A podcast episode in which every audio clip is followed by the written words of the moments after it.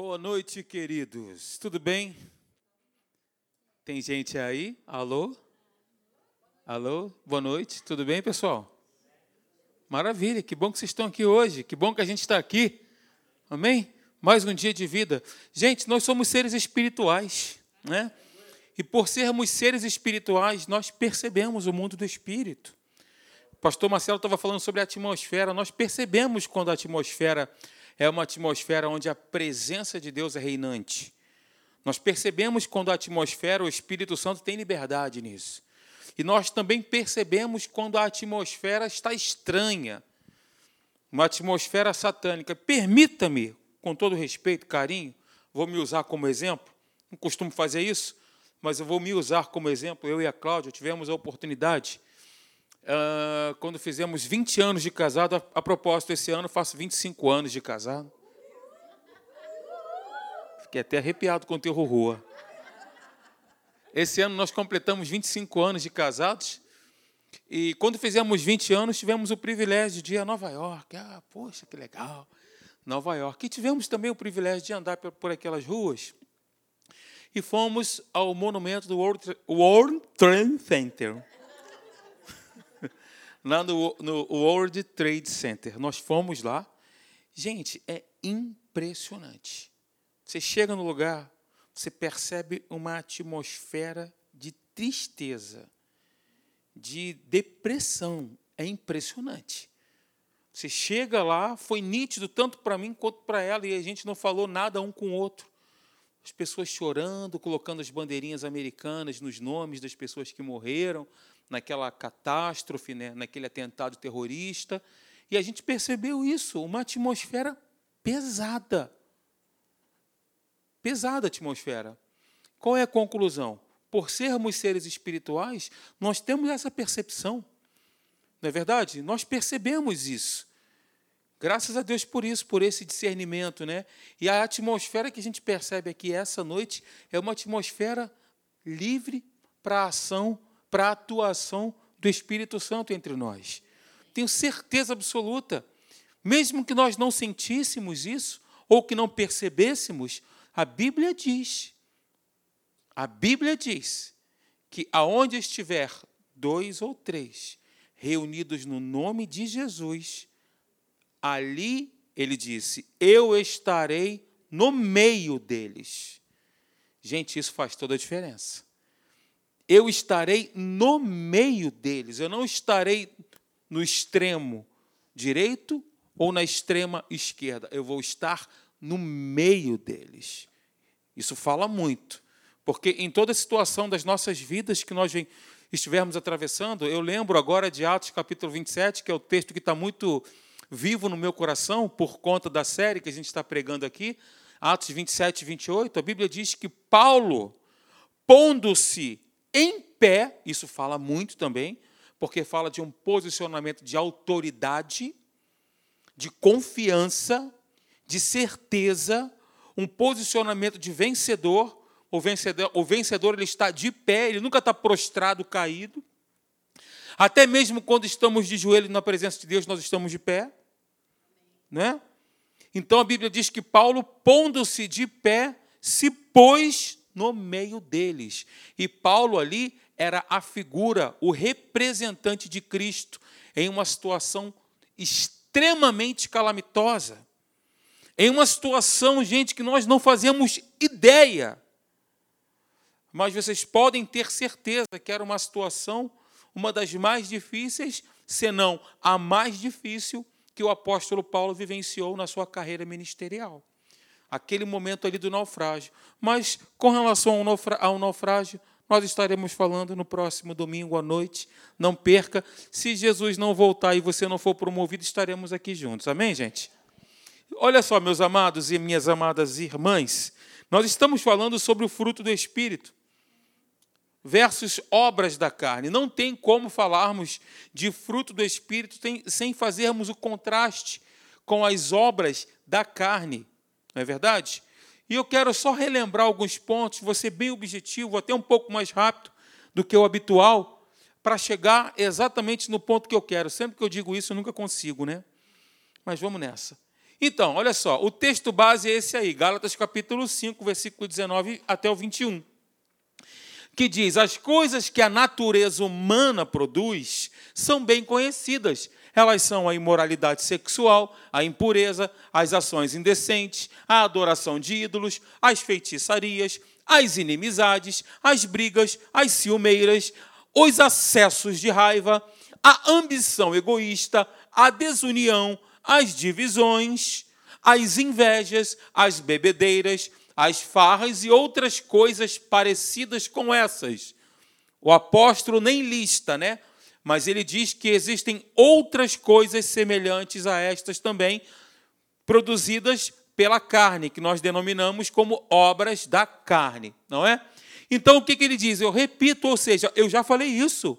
Os que tais coisas praticam, estes não poderão herdar o reino de Deus. Isso aqui é muito importante.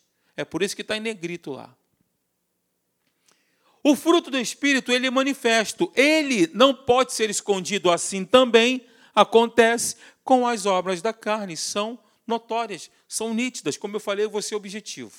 Seguindo, então, a manifestação do caráter do homem espiritual é chamada fruto, enquanto a do homem carnal é chamado obras. Muito bem. Let's go.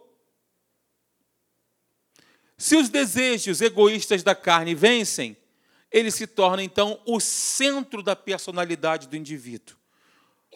Em outras palavras, ele se torna uma pessoa carnal. Muito bem. Se o espírito humano recriado, que é o nosso caso, as coisas antigas passaram, eis que tudo se fez novo. Nós, quando recebemos a Cristo, nosso espírito foi recriado. Não me pergunte como isso acontece. Nós tínhamos um espírito velho, agora nós temos um espírito novo. Como isso acontece? Não me pergunte. Mas acontece uma transformação. Aliás, um renascimento, uma recriação. Uma natureza nova, até então não existia. A natureza do próprio Deus, onde a Bíblia diz que nós somos coparticipantes da natureza divina. Glória a Deus a própria natureza de Cristo em nós. Então, se o espírito humano recriado vence, ele se torna o centro da personalidade e a pessoa se torna então a expressão do Deus vivo. Como está escrito ali, se torna a expressão da própria natureza de Deus. Muito bem, queridos. Então, o resultado de uma vida onde os desejos egoístas dominam é a manifestação das obras da carne, ok? Deixa eu pular um pouco aqui. Eu já quero pegar aqui o Romanos capítulo, exatamente, pegar Romanos capítulo 8, versículo 13, que diz que se nós vivermos segundo a carne, nós estamos caminhando em direção à morte. Mas se nós vivermos segundo o Espírito, Vivendo segundo o Espírito, veja a interpretação do texto bíblico. Vivendo segundo o Espírito, nós mortificaremos, mortificardeis os feitos da carne, logo vivereis, certamente vivereis. Ou seja, andando no Espírito, a Bíblia diz: andai no Espírito e jamais satisfareis as concupiscências da carne. Andando no Espírito, nós mortificamos a vontade da carne certamente andando no Espírito, mortificando os feitos da carne, nós viveremos. Amém, queridos? Glória a Deus, hein? Estou feliz e animado hoje. Todos os dias, mas hoje eu estou mais. Porque a atmosfera, ela é. Aleluia, a atmosfera é boa. Isso aí, gente. Falamos esse texto, também vou pular novamente. Obras da carne, o que significa então? Definição. Obras da carne, perversão de instintos naturais, força que tende para o pecado, feitos do corpo, natureza terrena, velho homem. Ok? Muito bem.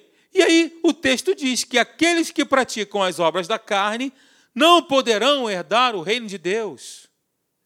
Prática, mesmo tendo a natureza de Deus. Que isso, Alexandre? Sim. João capítulo 15, pode abrir e ler. Jesus a videira, o pai agricultor, nós os ramos. Se nós não produzirmos o fruto, o agricultor corta e lança o ramo no fogo. Agora, se nós produzimos, vai entrar a poda de Deus, né? A limpeza. A poda de Deus é uma poda boa, gente. É poda para crescimento. É poda para o nosso desenvolvimento, para o nosso aperfeiçoamento. A limpeza que Deus faz em nós. E nós somos limpos pela palavra. Nós somos lavados pela palavra de Deus. Não precisa olhar para trás quando eu for para ali, por causa do teu pescocinho, tá? Depois ela vai brigar comigo, tá bom? Pode olhar para frente. Amém. É muito amor, né, gente? Aleluia. Faz assim comigo. Oh, ah, coraçãozinho. Primeiro, então, prostituição, nós já falamos. Olha o que, que diz Provérbios capítulo 6, versículo 32. O que adultera com uma mulher está fora de si. Só mesmo quem quer arruinar-se é que pratica tal coisa. Fornicação. Muito bem. O que é a fornicação? Sexo ilícito. Prática de sexo por pessoas solteiras. Isso não pode entrar na igreja, porque é obra da carne. Os que tais coisas praticam não poderão herdar o reino de Deus ou o reino dos céus. Ok, gente? As pessoas hoje, nós estamos no século onde a permissividade, no século que nós vivemos, as coisas são mais naturais, mais permissivas, mas essa mentalidade humana jamais poderá entrar no seio da igreja como verdade. Tem muitas, como o pastor Marcelo mesmo citou aqui, igrejas que se levantam, pessoas, ah, Deus ama o pecador, sim, ama mesmo, mas ele abomina as práticas pecaminosas. Deus ele não tem, ele não tem prazer com o pecado, Deus ele não se conforma com isso. Gente, impurezas, falamos também, eu vou passar o texto que nós já falamos, lascívia, Definição: luxúria, sensualidade, aquele que procura constantemente e sem pudor as suas satisfações sexuais. Ele é, não tem domínio, falta de controle, não é? É a pessoa seguir as suas próprias paixões e maus desejos a ponto de perder a vergonha e a decência. Idolatria, muito bem. Nós aprendemos aqui que nós podemos idolatrar não somente um ídolo de pau e pedra, mas nós podemos idolatrar até mesmo os nossos filhos e pais colocando-os na frente de Deus, não é? Muito bem, está dizendo ali, ó, culto prestado a ídolos, confiança numa pessoa ou na opinião daquela pessoa como verdade absoluta e não como está escrito na palavra de Deus. Instituição ou objeto como se tivesse autoridade, como se tivesse autoridade igual ou maior que Deus e a sua palavra. Às vezes, queridos, quando nós acatamos o conselho de alguém que não tem compromisso com a verdade, gente, nós estamos idolatrando uma opinião. Estamos tomando uma decisão baseada numa opinião de uma pessoa que não tem compromisso nenhum com a verdade da palavra de Deus. Consequentemente, a gente toma na cabeça por isso. Isso é obra da carne. Se não tiver em linha, em conformidade com o que está escrito, pula fora. Feitiçaria. Vamos lá. Magia negra. Adoração de demônios, uso de drogas, né? Olha só, hein? E outros materiais. É isso mesmo. Inimizade. Está na mesma classificação de feitiçaria, né? Interessante. Parece ser mais brando, mas não tem diferença nenhuma, né? Falta de amizade, aversão, malquerência, antipatia, ressentimento, amargura, rancor, mágoa. Ah, eu estou magoado com o irmão. Gente, isso é obra da carne. A gente precisa resolver ontem. Magoei. O pastor Marcelo passou por mim, nem deu bom dia. Estou chateado. Nessa igreja não tem amor. Falta de amizade, se ilhar, ficar destacado, não se relacionar.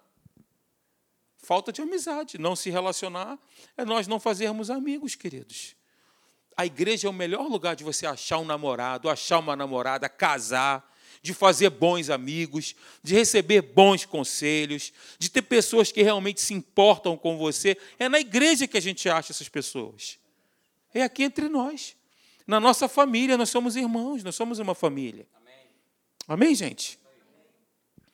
Porfias, que palavra estranha. Vamos nessa. Significa discussão, contenda, polêmica, competição, disputa sem cessar, discórdia, discórdias, divisões, luta por superioridade. Porfias é exatamente isso, quer sempre ter a primazia, quer sempre ser o primeiro. Jesus falou: olha, não senta aí não, porque se chegar alguém mais importante que você, o dono da casa pode pedir para você sentar no último lugar. Então, de preferência, se tiver que tomar assento, toma, né? Aí a pessoa, não, não, chega mais para cá. É melhor fazer isso do que tomar proeminência e a pessoa, não, você tem como sentar ali porque tem uma pessoa para sentar aqui? Isso é horrível, né? Gente, a Bíblia tem resposta para tudo, até para ética. Isso é ética. Isso é ética moral. Isso é educação moral e cívica. Eu estudei, estudei. Ciúmes. Que interessante, está na mesma classificação de feitiçaria. Parece ser mais brando, mas volto a dizer, é tão danoso quanto qualquer outra obra da carne. Né? Ciúme, a Bíblia diz que o amor não arde em ciúmes, nem se conduz inconvenientemente.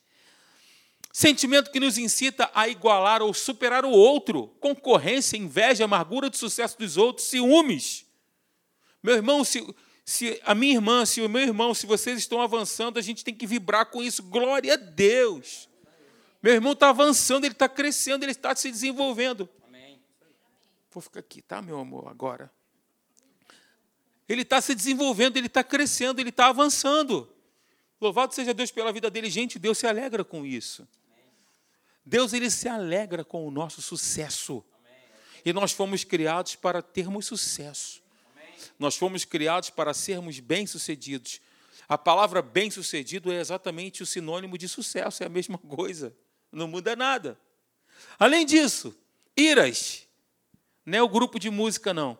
Fúria explosiva que irrompe através de palavras e ações violentas. Irritar, encolerizar-se, zangar-se, raiva forte. Eu estava dizendo aqui que Deus falou para Caim, falei domingo passado, Deus disse para ele o seguinte: Caim, segura a onda, sabe por quê? Porque o seu desejo será contra você. Agora, cumpre você dominar o seu desejo. Por que, eu estou dizendo isso? Porque a gente pode dominar isso aí.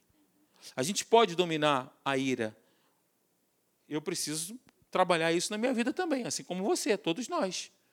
Tomou uma fechada no trânsito, miserável, vai, filho de Satanás. Né? Você toma aqueles fechadões que, nossa, eu não fiz nada. Eu estou aqui na minha, e o cara vai, pá. Você, né? A gente tem que trabalhar isso. Sim ou não, gente? Todos nós, né? Todos nós. Muito bem. Discórdias, oh Deus. Combate, luta, briga, ambição egoísta e a cobiça do poder a todo preço. Todo e qualquer custo, eu preciso chegar ao poder. Custe o que custar, mesmo que o pescoço do outro seja degrau para minha ascensão, eu vou nessa. Estou nem aí. Engraçado, né? Isso parece, nossa, isso na igreja não tem. Gente, é obra da carne. Como eu iniciei aqui, nós somos seres espirituais. Né? Por sermos seres espirituais, nós percebemos a atmosfera.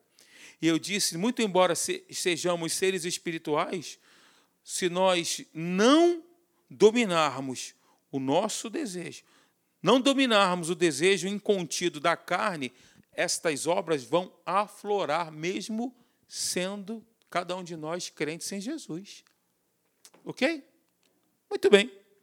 Dissensões, desavença, divergências de opiniões, interesses. Rogo-vos, irmãos, que noteis bem aqueles que provocam divisões e escândalos, em desacordo com a doutrina que aprendestes afastai-vos deles. Sabe como é que a gente promove divisão e escândalo? Quando a gente sabe de uma notícia que não é tão boa, por exemplo, uma notícia ruim, e a gente coloca no megafone. O pastor tal pecou, o pastor tal pisou na bola, o pastor tal errou, a igreja tal está acontecendo isso, está acontecendo aquilo, todo mundo está saindo dessa igreja. Ih, está uma tragédia lá. O que está acontecendo, queridos?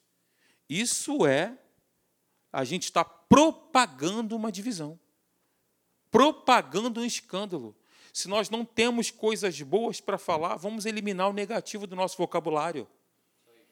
Por que, que eu vou ficar feliz que uma igreja está se esvaziando e que uma igreja está perdendo os membros e os membros estão indo para outras igrejas? Por que, que eu vou ficar feliz com isso? Isso é uma tragédia para o reino, gente. Então, ó, vamos colocar um cadeado na nossa boca, trancar com sete chaves, vamos costurar com, né? Heresias. Doutrina contrária ao que foi definido por Deus está contido nas Escrituras sagradas, destruindo assim a unidade da igreja. É o que a gente vê nos nossos, nos nossos dias hoje. É ou não é?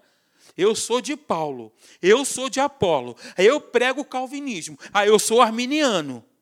Meu Deus, quanta imaturidade. Eu creio no batismo com o Espírito Santo. Não, eu não creio. E a igreja vai se fragmentando. Ao passo que a Bíblia diz que a igreja é o corpo de Cristo. É o corpo, não é o braço de Cristo ou a perna de Cristo, é o corpo. E aí, nós somos taxados de herege. Você que é o da palavra da fé. E a propósito, deixa eu falar um negócio para você. Nós que somos da palavra da fé, que cremos na cura divina, amém, gente? Amém. Nós cremos que nós já fomos curados, sim ou não? Amém. Eu creio nisso. Por que, que nós cremos nisso? Porque está escrito. Nós que somos da palavra da fé, o diabo tem uma sede muito maior. Sabia disso? Ele vem e vem com fome. Ah, é? Então vamos ver. Deixa eu, te dizer, deixa eu te dizer uma coisa: toda palavra crida será provada. Nós cremos nisso, nós seremos provados nisso, mas não bata no tatame. Não desista. Não desista continua crendo até o final. Jesus disse. Se ele disse a verdade máxima, é autoridade total para nós, queridos. Ok? Ele vem com sede para provar-nos, para provar a gente, para tentar nos destruir. Porque aqueles, né, porque tem crentes aí que não creem, que não estão nem aí, ele não se incomoda. Gente, escreve isso que vem no meu coração agora, se você puder. Se você não puder, grava no outdoor da tua mente a maior ameaça para o diabo é uma pessoa moldada à imagem de Cristo Jesus. Essa é a maior ameaça para o inferno. Uma pessoa moldada à semelhança de Cristo Jesus. Moldada à semelhança de Cristo significa nós vivermos como Cristo, falarmos como Cristo, vivermos como Ele, pensarmos como Ele, por sermos representantes dele, nós seremos Jesus para as pessoas. Mas, mas, ainda que nós, ou mesmo um anjo, falando sobre heresias, vindo do céu, esse anjo está vindo de onde? Do inferno? Não. Veja o que, que Paulo diz.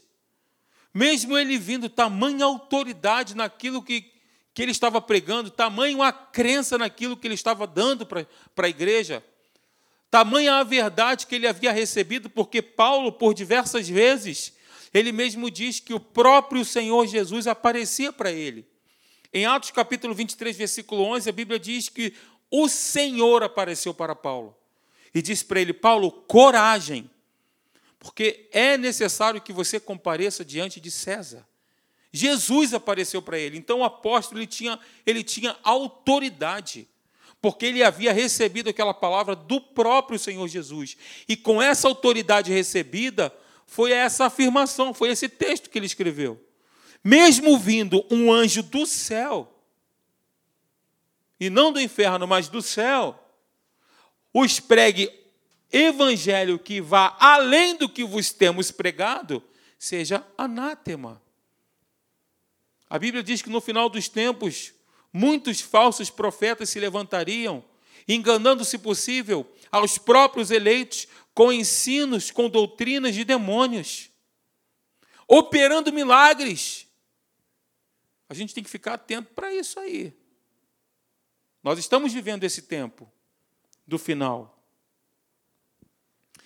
Então, facções, vamos lá, número 14, dando, prosseguimento é um partido de um grupo, divisões, oposição, desordem. São os black. Como é que é? Black, black blocks, isso aí. Só um exemplo para contextualizar. Oposição, desordem, baderna, bagunça. Inveja, oa. Desgosto ou pesar pelo bem ou pela felicidade do outro. Desejo violento pelo que outras pessoas possuem que não temos e queremos. Queria tanto ter uma televisão igual do pastor Marcelo, de 55 mil polegadas. Ai, meu Deus. Eu queria tanto, aí o pastor Marcelo liga a televisão, ela racha. É o zóio, o zoinho. Você lembra dessa propaganda? Eu queria tanto ter assim, tanto. Eu lembrei dela agora. Homicídios. Nossa, gente, não, não. Isso aqui na igreja não.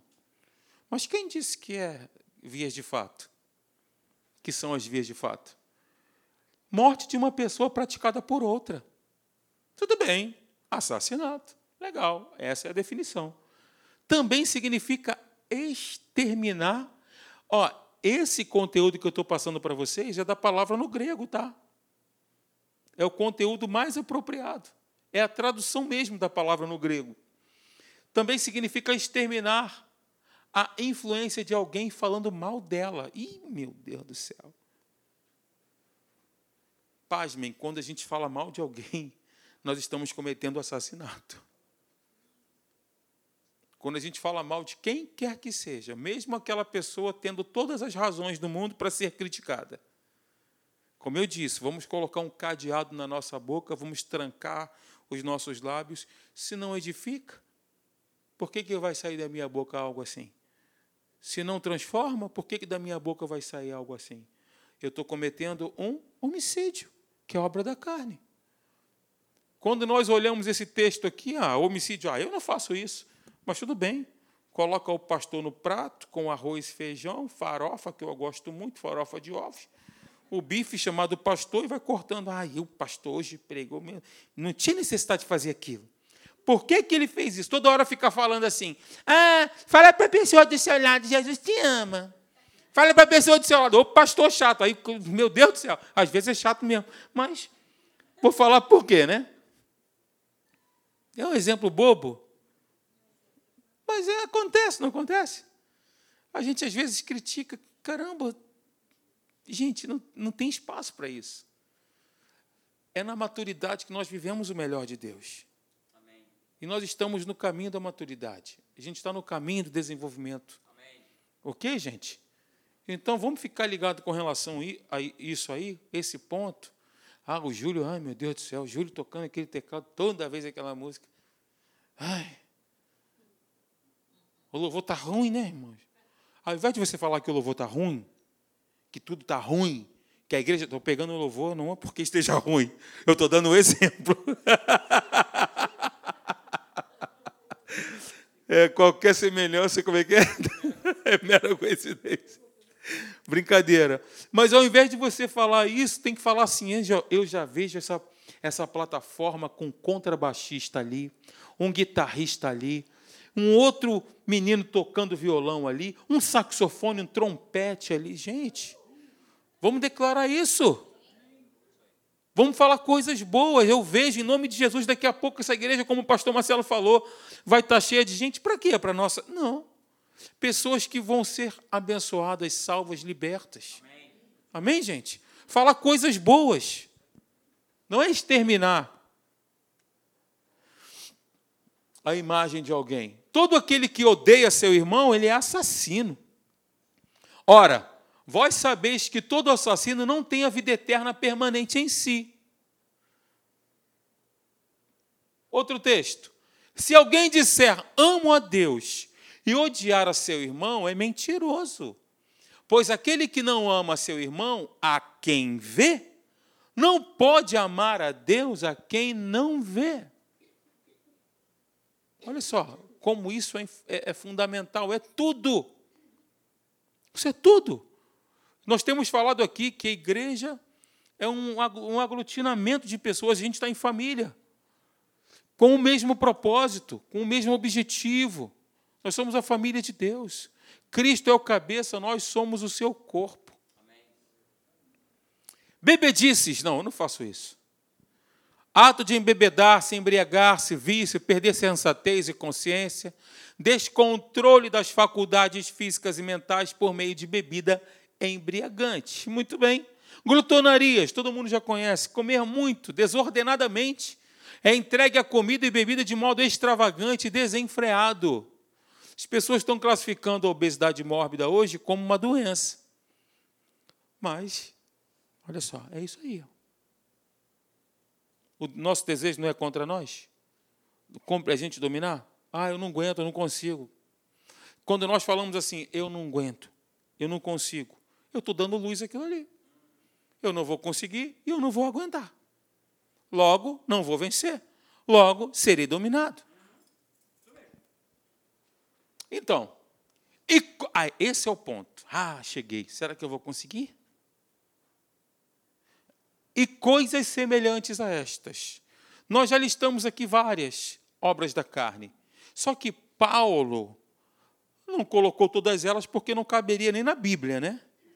Todas as obras da carne.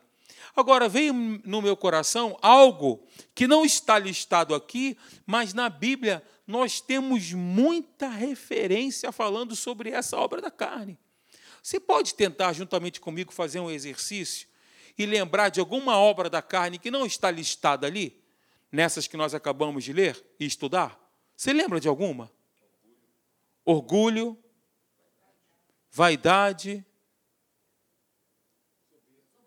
orgulho, vaidade, soberba são, estão na mesma casa decimal. Né? Tem alguma outra que você lembre? Falsidade. Muito bem, mas olha só, eu peguei essa daí, ó, preguiça. Faz um exercício, coloca na sua chave bíblica essa palavra preguiça, você vai se assustar com a quantidade de versículos que aparecem falando sobre isso sobretudo provérbios, mas nós temos referências também em Mateus, no Novo Testamento, no Antigo Testamento. Olha só que interessante. Uma das obras da carne que não foram listadas pelo apóstolo, mas a Bíblia coloca muito em evidência, muito em voga. O que, que significa? Aversão ao trabalho. Entenda-se tanto o trabalho secular como o trabalho na igreja, no qual você é um voluntário, um colaborador, um cooperador. Porque quando nós falamos sobre obra de Deus, nós estamos falando de pessoas. Eu faço parte do somar. O irmão do somar está lá na porta, chega um visitante, tudo bem? Seja bem-vindo. Seja bem-vindo. Você está na casa de Deus, ele está sendo Jesus ali. Quando ele vai embora, tem irmã com a plaquinha lá, o visitante, vem aqui tomar um café comigo, recebe o visitante lá embaixo. Nós estamos sendo Jesus para as pessoas. A gente está trabalhando, não é para Deus, é Deus. Eu estou honrando a Deus com o meu serviço. Eu não estou fazendo isso por causa do pastor X ou Y, mas eu estou fazendo isso por causa do meu Deus, aquilo que Ele fez por mim. Ele me salvou, Ele me libertou, Ele me transformou, e eu quero mostrar isso para as pessoas. Eu quero que as pessoas vejam Jesus através da minha vida. Quando eu toco a mesma coisa, eu estou no som a mesma coisa, eu estou na projeção a mesma coisa, porque as pessoas que estão vendo a projeção são pessoas. Você entendeu? As pessoas que estão vendo a projeção são pessoas. Eu estou fazendo a obra de Deus. Parece ser algo que não tem nada a ver, que está desconexo, mas tudo aqui. O irmão que chega mais cedo, o irmão que prepara o café, o irmão que vem o café da manhã, domingo de manhã, ele vai lá, prepara o café, o grupo que faz isso, não o irmão especificamente, mas o grupo que faz isso. Nós poderíamos citar aqui vários exemplos. Então, quando falo trabalho, não estou me referindo somente à questão do seu trabalho secular, mas tudo que envolve também a obra na casa de Deus. Que, por conseguinte, falamos de pessoas. Ok, gente? Morosidade, ociosidade, aversão a isso. Ah, eu tenho que ir hoje. Caramba, o pastor marca reunião 5 horas da tarde, caramba. O pastor marca reunião de maturidade sexta-feira. Meu Deus, não tem que fazer não, pastor. Tanta coisa você fazer que marcar reunião sexta-feira. Ah, meu Deus do céu. Tem que estar aqui. Que horas o somar tem que estar aqui? Ah, tem que chegar aqui. Que horas? Aí o cara fica, aquele lenga-lenga. Isso é preguiça, cara. Preguiça danada. Você é jovem, você é guerreiro, você é vibrante. O Espírito Santo está em você, a gente tem vida, pessoal. Estava falando para a Cláudia, né? A gente estava vendo Descende. Rock em Rio. Olha o paralelo, Rock em Rio e Decente. O cara está lá no Rock em Rio, o cara fica o dia inteiro, a noite inteira, fica lá, ficam dias lá, pulando, tributando a, a, a Diana dos Efésios. Estou né? lembrando desse texto em Atos. Grande é dos Efésios. Fizeram isso por um espaço de duas horas, celebrando a um Deus morto, celebrando ao inferno. E o cara está lá no Rock em Rio. Só que quando vai lá para um, um momento né, na, naquele lugar, né, ou, por exemplo, descende, a gente viu lá o pessoal, caramba, 12 horas ali em pé, cara. Né, um negócio. Está na igreja, ai, pastor, 30 minutos de louvor, já estou cansado, pelo amor de Deus. Ai, pastor, tá bom. Vamos bater palma agora, pastor animadão. Ih. Aleluia. Você vê, isso é preguiça. Preguiça de cantar, cara. Preguiça de louvar. Preguiça de vir para a igreja. Vamos chegar lá, eu vou entrar com mais profundidade nesse tema aí. Vamos lá, o que, que diz 2 Tessalonicenses? Não falei que tinha referência bíblica no Novo Testamento? Veja o que, que diz para os preguiçosos. Pois de fato estamos informados de que entre vós, Paulo estava falando para a igreja, há pessoas que andam desordenadamente, não trabalhando, antes são fofoqueiros, se intrometem na vida alheia. A elas, porém, determinamos e exortamos no Senhor Jesus Cristo que, trabalhando tranquilamente, comam o seu próprio pão. Quem não trabalha, não coma. Mas eu quero comer, é meu direito. Não trabalhou, tchau, querido. Não, está sendo muito radical. Não está, não? É a palavra está dizendo. Então, no próximo domingo, esteja aqui domingo de manhã. Tem um cafezinho de graça. o preguiçoso, primeiro ponto, alguns que eu vou citar, mas o primeiro deles, ele segue o que lhe parece ser a saída fácil, mas sempre sofre no final. Essa é a saída mais fácil. É o que lhe parece. É uma impressão do preguiçoso. Mas e o final? Ele sempre sofre. Olha o que, que diz o texto. Ó preguiçoso, até quando ficarás deitado? Quando te levantarás do teu sono? Um pouco para dormir, um pouco para toscanejar, um pouco para cruzar as mãos em repouso, assim te sobrevirá a tua pobreza como um ladrão e a tua necessidade como um homem armado. A pobreza chega de qualquer jeito? Como é que chega a pobreza? Ela chegou por causa da atitude desse abençoado, eu ia falar miserável. Até quando ficarás deitado? Eu não tenho oportunidade na vida, ninguém me dá oportunidade. Levanta às 5 horas da manhã e vai procurar emprego, pelo amor de Deus. Ah, eu estou desempregado faz três anos. Meu amigo, vou nem falar, não vou entrar nesse ponto, não. Segundo, o preguiçoso sempre tem muitas desculpas para explicar por que não está fazendo o que deveria. Ele é cheio de razões. Ele tem várias explicações. Não, é, é o, são 13 milhões de desempregados no Brasil. Vai lá no IBGE, pega a estatística. Nisso ele é fera para se justificar. O preguiçoso, a preguiçosa, né? Para justificar a minha falta de ânimo, a minha preguiça, eu pego os dados do IBGE, a crise. Ah, meu irmão, a crise está braba. Está braba a crise. Ninguém me dá emprego. A gente esquece que a gente está em Cristo, né? No reino de Deus não tem crise. Agora, no reino de Deus não tem crise, mas não faça a sua parte, não. Não façamos a nossa parte, deixa eu me incluir nisso. Não façamos a nossa parte, não. Não acordemos cedo, não. Senão, meu querido, o que cai do céu é o quê?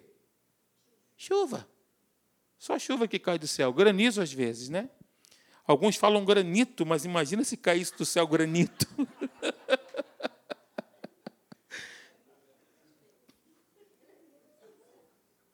Estou sem óculos, estou aqui. São que horas? Vamos lá, olha o texto para essa frase aqui. O preguiçoso sempre tem desculpas para explicar o seu fracasso. Um preguiçoso muitas vezes não dá ouvido às boas razões apresentadas por outra pessoa. Esse não é o texto, é só um complemento. O texto é ali agora. Ó. Mas sábio é o preguiçoso aos seus próprios olhos. Aos meus próprios olhos, eu sou sábio, o preguiçoso diz do que sete homens que sabem responder bem. Eu sem, o preguiçoso sempre tem razão. Ele sempre tem as melhores respostas e melhores justificativas. Além disso, a preguiça muitas vezes está relacionada a conversas fúteis. Em todo trabalho aproveito, mas meras palavras só conduzem à pobreza. Conversas fúteis sem fim, falatórios, falácias. A preguiça causa desperdício. O negligente na sua obra é irmão do destruidor. Olha só. O negligente na sua obra, ou seja, ele não faz nada, porque ele é negligente, é irmão do destruidor. Se ele não faz, ele não constrói. Se ele não constrói, ele destrói. É simples assim. Vamos lá. A reputação de preguiçoso falta às pessoas, afasta, melhor dizendo, eu ia corrigir, obrigado. Afasta as pessoas e as faz perder a confiança em você. Não é verdade? A pessoa confia no preguiçoso? Ninguém confia. Você que, de repente, é um gerente numa empresa, tem uma função de chefia, faz um processo seletivo, identifica uma pessoa que é preguiçosa, pede a pessoa para fazer uma redação. Por favor, faça uma redação de 30 linhas no mínimo. A pessoa faz uma redação de 20, 25, 26, 27 linhas. Ele não fez de 30 linhas. Isso reflete uma preguiça, sabia? Reflete. Se você faz uma redação de 30 linhas no mínimo, se a pessoa pede, por favor, 30 linhas no mínimo, você faz 40 bota 50 linhas numa redação. Se botar 28, quando eu olho assim, eu já vejo, já identifico um sinal de preguiça, um fungo da preguiça na pessoa. Esse fungo é maligno. Ninguém gosta de trabalhar com preguiçoso. Você gosta? Não. Pessoal do Somar aí, gosta? Músico. Ah, eu não quero ensaiar, eu não gosto. Preguiçoso. Fala Deus, comigo, né, Júlia? A reputação de preguiçoso afasta as pessoas e as faz perder a confiança. Olha o texto: como vinagre para os dentes e fumo para os olhos, assim é o preguiçoso que para aqueles que o mandam. Eu não fui ver o que significa, mas eu, eu pressuponho que seja algo muito ruim, né? Fumo para os olhos é ardência, né? Não dá aquela ardência? Assim é o preguiçoso para aqueles que o mandam, sempre trazendo um desgosto. Estou encerrando. Para superar a preguiça, nós devemos ter metas e visão do que nós estamos fazendo. Tem que ter meta, tem que ter visão. Quem é que faz isso? São as formiguinhas. Vai ter com a formiga, ó preguiçoso. Olha para os seus caminhos e ser sábio. Você vê isso no, no Natural, como é que é? No Discovery, Discovery Channel, não é isso? Isso, Nat Geo. Impressionante. Aquele exército de formigas, né? Aí tem as formigas que são trabalhadoras, são aquelas as guerreiras, todas elas trabalham em prol do formigueiro. Impressionante isso. Salomão, inspirado pelo Espírito Santo, já tinha visto isso e trouxe esse exemplo para nos ensinar. Ela não tem superior, nem oficial, nem dominador. Contudo, no verão, prepara o seu pão, ou seja, ela tem um propósito, ela tem uma meta, ela tem um objetivo. Mesmo fazendo isso intuitivamente, ela faz isso porque ela tem uma meta. Ela prepara o pão, prepara o seu pão e na cega, na cega, ajunta o seu mantimento. Ok? Terminamos aqui então as obras da carne. É isso. Tinham outros versículos aqui, outros e outros, outros mais. Mas você pode fazer esse exercício. Bom, vamos ficar de pé, queridos, por favor. Você pode fazer esse exercício procurando na sua Bíblia ou na sua chave bíblica referências falando sobre o preguiçoso e meditar nelas, assim como também o orgulhoso, o vaidoso. Esse sentimento, o orgulho, foi através desse sentimento, dessa obra da carne, que nasceu toda malignidade. Nasceu no coração de Lúcifer. Ele queria ser igual a Deus. Ele tensionava no coração dele ser igual a Deus. E por ter pensado que seria igual a Deus, pelo simples fato dele ter pensado, toda aquela glória, ele, ele não era, aquela glória não era dele. Ele refletia a glória de Deus. Ele só era um reflexo da glória que era de Deus. Tudo aquilo que ele tinha não era dele. Tanto é que ele se precipitou em si mesmo, na sua malignidade, na sua soberba, e com isso foi precipitado, foi lançado à terra. Senhor, nós queremos te agradecer. Te agradecer pela tua palavra, te agradecer pelo que nós estamos ouvindo aqui, tua palavra que nos edifica, que nos fortalece, que nos exorta, que nos repreende, que nos corrige, que nos mostra o caminho, caminho que nós devemos seguir e andar para te agradar, Senhor. Nós temos refletido, nós somos um reflexo de ti, Senhor. E queremos, ó Deus, que as pessoas, elas através das nossas vidas, elas também sejam alcançadas pelo nosso testemunho, não pelas nossas palavras apenas, mas pelas nossas atitudes, pelas nossas ações, pelas nossas reações, que as pessoas possam ver Jesus em nós, Pai, através daquilo que nós também fazemos e também reagimos, Pai.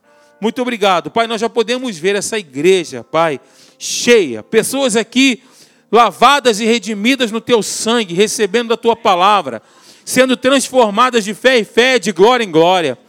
Nós já podemos ver aqui músicos, times de música aqui, Senhor. Vários instrumentistas aqui glorificando, exaltando o teu nome, Pai. Muito obrigado pelos músicos que irão chegar por esses irmãos que já estarão aqui cantando e celebrando conosco, pelas pessoas que estarão envolvidas na Acadequides, novos professores, Senhor, novas turmas, o berçário cheio, Senhor. Podemos ver também pessoas voluntárias aqui no Somar, no espaço visitante, no batismo, Senhor, enfim, essa igreja viva e atuante, para a glória do teu nome, Senhor. Não para a nossa glória, mas para a glória, para a honra e para o louvor do teu santo nome, Pai. Muito obrigado, Pai, por esta noite maravilhosa, por essa semana também maravilhosa, Pai. E, ó Deus, que domingo todos nós estejamos aqui para te cultuar, para celebrar, para honrar o teu nome que está acima de todos os nomes. Muito obrigado também pelos alunos que estarão entrando por essas portas, pelos alunos da Atos aqui, Pai, que a Atos seja um diferencial aqui para essa região, não para, volto a dizer, Pai, não para nossa glória, não para nossa honra, mas para que o teu nome seja magnificado teu nome seja exaltado através desta escola e também das nossas vidas, Pai. Muito obrigado. Nós te louvamos no precioso nome de Jesus. A igreja de Deus diga amém. amém. Aleluia. Antes de você sair, dá um abraço no teu irmão, dá um aperto de mão na tua irmã também do seu lado aí, teu irmão.